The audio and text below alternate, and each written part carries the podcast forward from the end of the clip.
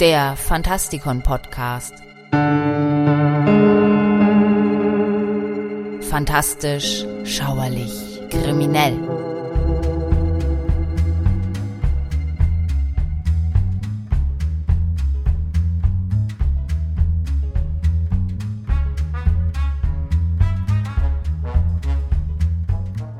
Hallo Freunde draußen an den Radiogeräten und willkommen zu einer weiteren Ausgabe unserer Helden, Versager und andere Ikonen hier im Fantastikon Podcast. Mein Name ist Michael Percampus und heute geht es um Arsène Lupin, den Gentleman Dieb.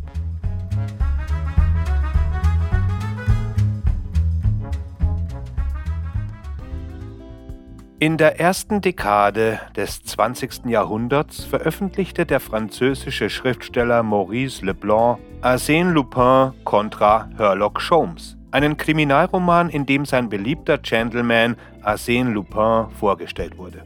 Was diesen Roman von anderen Lupin-Romanen unterscheidet, ist der Untertitel. Eine Aufzeichnung über ein Duell der Intelligenz zwischen Arsène Lupin und dem englischen Detektiv.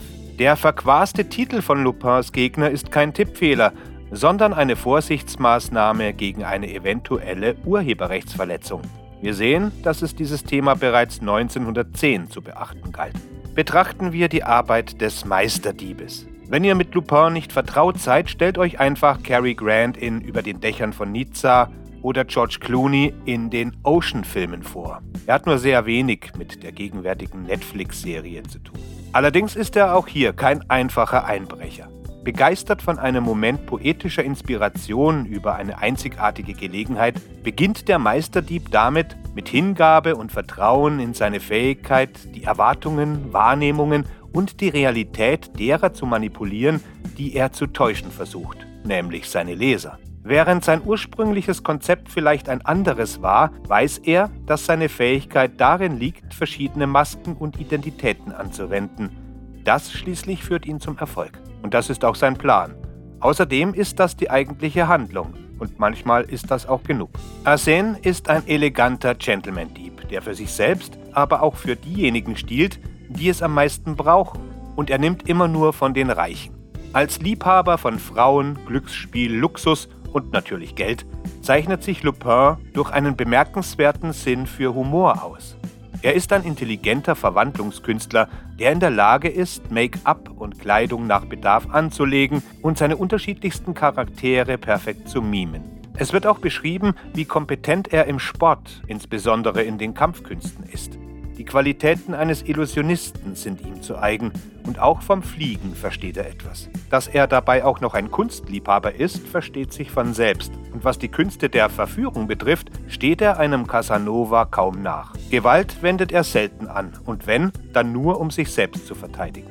Man kann hier ganz gut ablesen, dass der Sherlock Holmes Wahnsinn hier auch Frankreich erreicht hatte. Im Februar 1905 brachte Pierre Lafitte, ein Journalist, die Zeitschrift Je sais tout auf Deutsch Ich weiß alles heraus. Und er wollte eine Figur im Stil von Holmes, um eine große Leserschaft anzuziehen, wie es Holmes für The Strand getan hatte. Er wandte sich an seinen Freund, den Schriftsteller Maurice Leblanc, und bat ihn, eine Reihe von Abenteuergeschichten für die Zeitschrift zu schreiben. Im Juli desselben Jahres stellte Leblanc seine Figur vor. Einen gewandten Dieb, Entfesselungskünstler, Meister der Verkleidung und Detektiv namens Arsène Lupin. Und das, obwohl Leblancs Arbeiten bisher alle stark von Schriftstellern wie Flaubert und Maupassant beeinflusst waren. Die wurden zwar von der Kritik gewürdigt, hatten aber wenig kommerziellen Erfolg.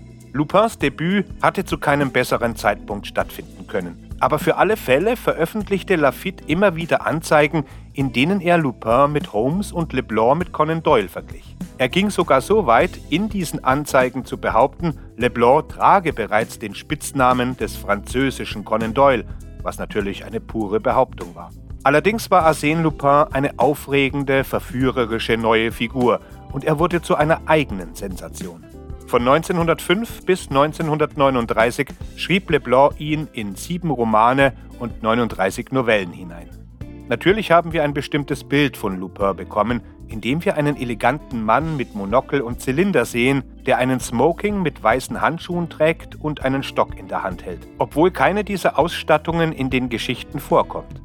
Wie er wirklich aussieht, ist schwer zu sagen, weil er immer verkleidet ist. Abwechselnd Chauffeur, Detektiv, Buchmacher, russischer Arzt, spanischer Stierkämpfer, Handelsreisender, kräftiger Jüngling oder klappriger Greis. Auch das ist natürlich ein Aspekt von Sherlock Holmes, aber nicht so grundlegend wie bei Lupin. Am Ende der ersten Geschichte verrät uns der Erzähler, dass er ein guter Freund Lupins ist, aber sein wahres Gesicht noch nie gesehen hat. Und einmal gesteht Lupin selbst, ich weiß nicht mehr, wer ich bin. Ich kann mich im Spiegel nicht mehr erkennen. Wir wissen, dass er ein großer Schauspieler ist und eine wundersame Fähigkeit besitzt, sich zu verstellen. Ohne die geringste Anstrengung konnte er die Stimme, die Gestik und die Manierismen einer anderen Person annehmen. Das ist praktisch, denn bei allen Taten, die Lupin begeht, könnte es ihn gefährden, sein wahres Gesicht zu zeigen. Er begeht häufig Einbrüche, auch wenn er dies aus moralischen Gründen tut und befreit sich aus zahllosen Schwierigkeiten. Manchmal wird er hinzugezogen, um rätselhafte Verbrechen aufzuklären, manchmal sogar zusammen mit seinem englischen Gegenstück, dem berühmten Detektiv. Er trägt Visitenkarten mit seinem echten Namen bei sich, die er den Leuten, die er betrügt, oft zusteckt, bevor er für immer verschwindet. Und oft stellt sich am Ende einer Geschichte heraus, dass er als mindestens eine der anderen Figuren, über die wir gerade gelesen haben, gehandelt hat, ohne dass wir das mitbekommen haben. Aufgrund des Erfolges zog sich Leblanc später in ein wunderschönes Landhaus in Étran in der Region Haute-Normandie im Nordwesten Frankreichs zurück, das heute ein Museum beherbergt, das den Büchern von Arsène Lupin gewidmet ist. Für seine Verdienste um die Literatur wurde Leblanc mit der Legion d'honneur, der höchsten Auszeichnung Frankreichs, ausgezeichnet.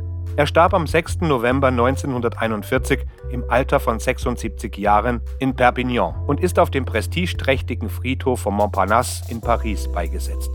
Danke fürs Zuhören.